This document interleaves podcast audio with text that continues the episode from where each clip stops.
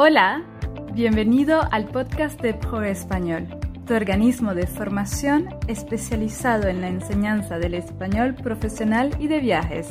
¿Estás listo para el episodio del día? ¡Comenzamos!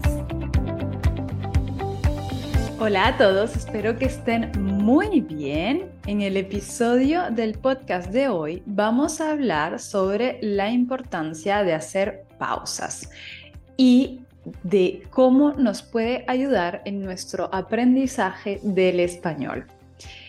Como debes constatar, si eres un seguidor asiduo del podcast, he hecho una pausa de unas dos semanas. El último episodio fue a principios del mes de noviembre. ¿Y por qué? Bueno, por muchos motivos, eh, muchas cosas al final del año, muchos eventos, muchas actividades y principalmente mucha focalización en nuestros estudiantes de Progre Español. Para nosotros la prioridad son nuestros estudiantes y la calidad de sus cursos.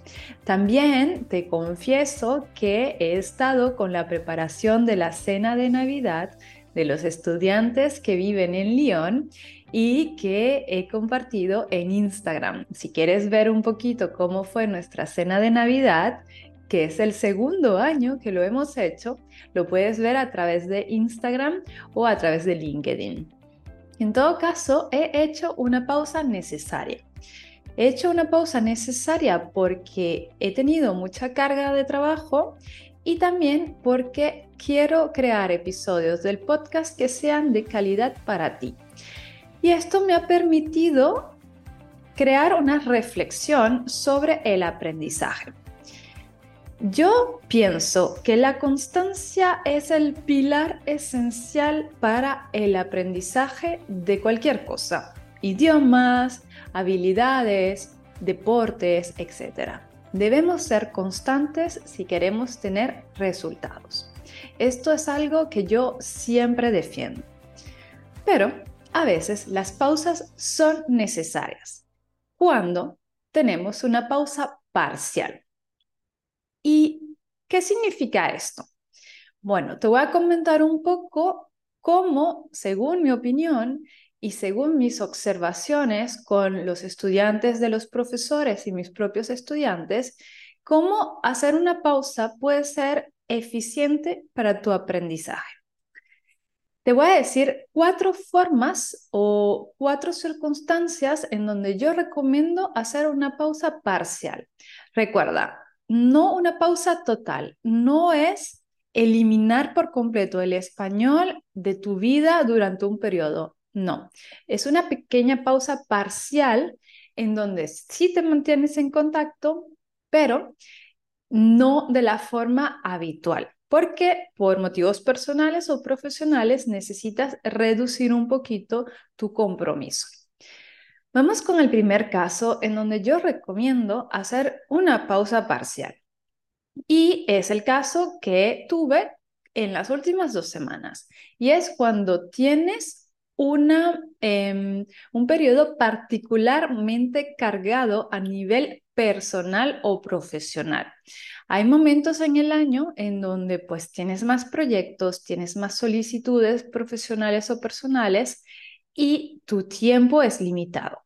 Aquí yo recomiendo hacer una pausa parcial en el sentido de que posiblemente le puedas pedir a tu profesor que no te dé actividades para hacer fuera de los cursos, no te dé tareas o deberes durante un periodo, pero tú sí te mantengas en contacto con el idioma. ¿Cómo? Pues escuchando podcast. Puedes escuchar un podcast cada día, puedes escuchar una emisión de radio, puedes ver una serie, puedes ver una película, puedes escuchar música incluso, pero no te no elimines el español completamente de tu vida durante este periodo. Dos cosas fundamentales a mantener cuando tienes un periodo especialmente cargado es una actividad que te conecte con el español, ya sea auditiva, audiovisual, leer un libro, Y si tienes cursos con un profesor, mantener esta hora, esta hora y media de curso semanal. Es aquí cuando este compromiso con un profesor es aún más importante y te permite atravesar la tormenta. En este caso, el profesor va a ser tu barco en un mar con muchas tormentas y te va a ayudar a salir de esta situación sin, sin perder el progreso que has tenido. Así que esta es mi recomendación cuando tienes periodos particularmente cargados. Estás muy solicitados por otros aspectos de tu vida, está bien bajar el ritmo, pero mantenerte siempre en contacto con el idioma de la forma que más te guste, pero mantener un contacto diario. El segundo caso en donde recomiendo hacer una pausa, en este caso, si es una pausa em, total, podríamos decirlo, es después de una lección particularmente densa. Por ejemplo, si acabas de aprender el uso del complemento directo e indirecto en español, y hay mucha información, necesitas como un tiempo para integrar este tema, yo te recomiendo después de esta lección con tu profesor, tomar un día o dos de pausa completa con la gramática española y después retomar el tema. No dejes pasar más tiempo que el que 48 horas, por ejemplo, porque después comienza la flojera. La flojera es no tener ganas de hacer cosas. Si dejas pasar demasiado tiempo, vas a perder el buen hábito de revisar tu español.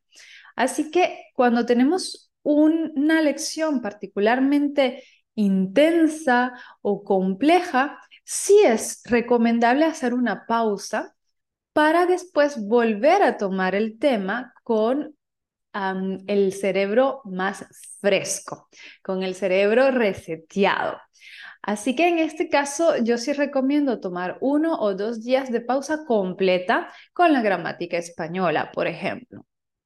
El tercer caso, en donde yo te recomiendo hacer pausas, y estos casos son muy puntuales porque por lo general sería una o dos veces al año, es cuando tienes vacaciones. Pero cuando tenemos vacaciones, yo te recomiendo hacer pausas en general, hacer pausas de las redes sociales, hacer pausas del teléfono, hacer pausas em, de aprendizajes para poder tomar este tiempo de vacaciones, descubrir lugares nuevos, em, descansar, que es muy necesario para el cuerpo, para algunas personas, para otras no.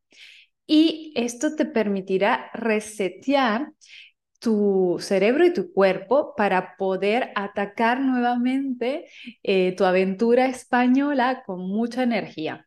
Entonces, cuando vas a tomar vacaciones, que pues tu año es bastante cargado, tienes mucho trabajo y necesitas tomar un periodo de una semana, 10 días, 15 días de pausa, yo aquí también te recomiendo hacer una pausa de todo lo que es gramática, pero mantener una pequeña conexión, ya sea por músicas o por podcast o por películas o por series con el español. En este caso, no recomiendo, o mejor dicho, recomiendo un máximo de dos semanas de pausa.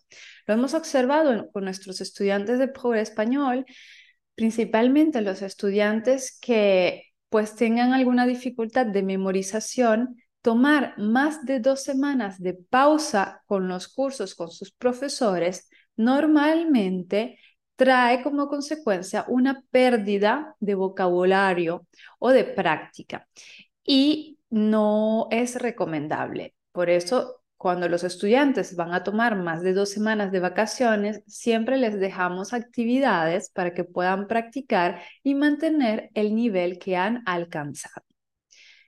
Vamos con el último punto y esto lo hemos visto este año con estudiantes que pues han tenido pérdidas personales, algún familiar ha muerto o están en un proceso de cambio de reconversión profesional o mm, redefiniendo un poco objetivos en su vida y es un periodo de desmotivación.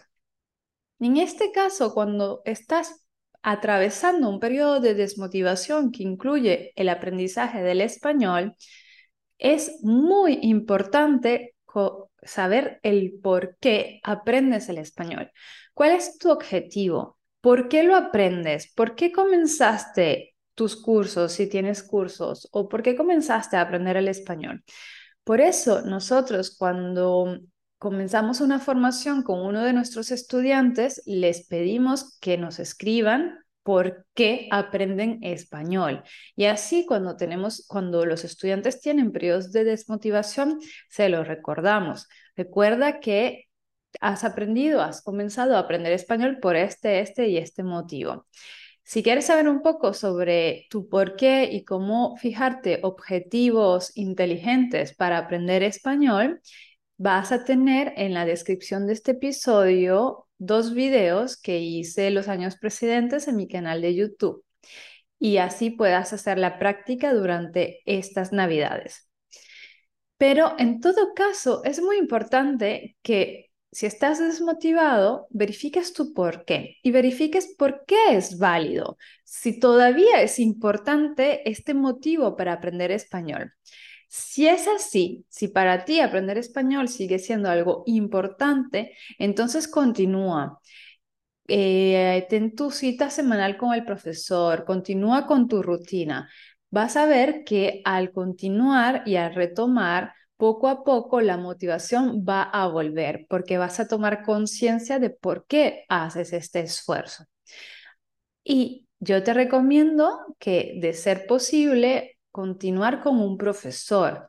¿Por qué? Porque el contacto humano, una cita semanal, ver a una persona, una, eh, hablar con, con alguien que te comparte su cultura, que te comparte su visión del mundo, es muy enriquecedor y te motiva aún más a aprender el idioma, ya que puedes poner en práctica su utilidad.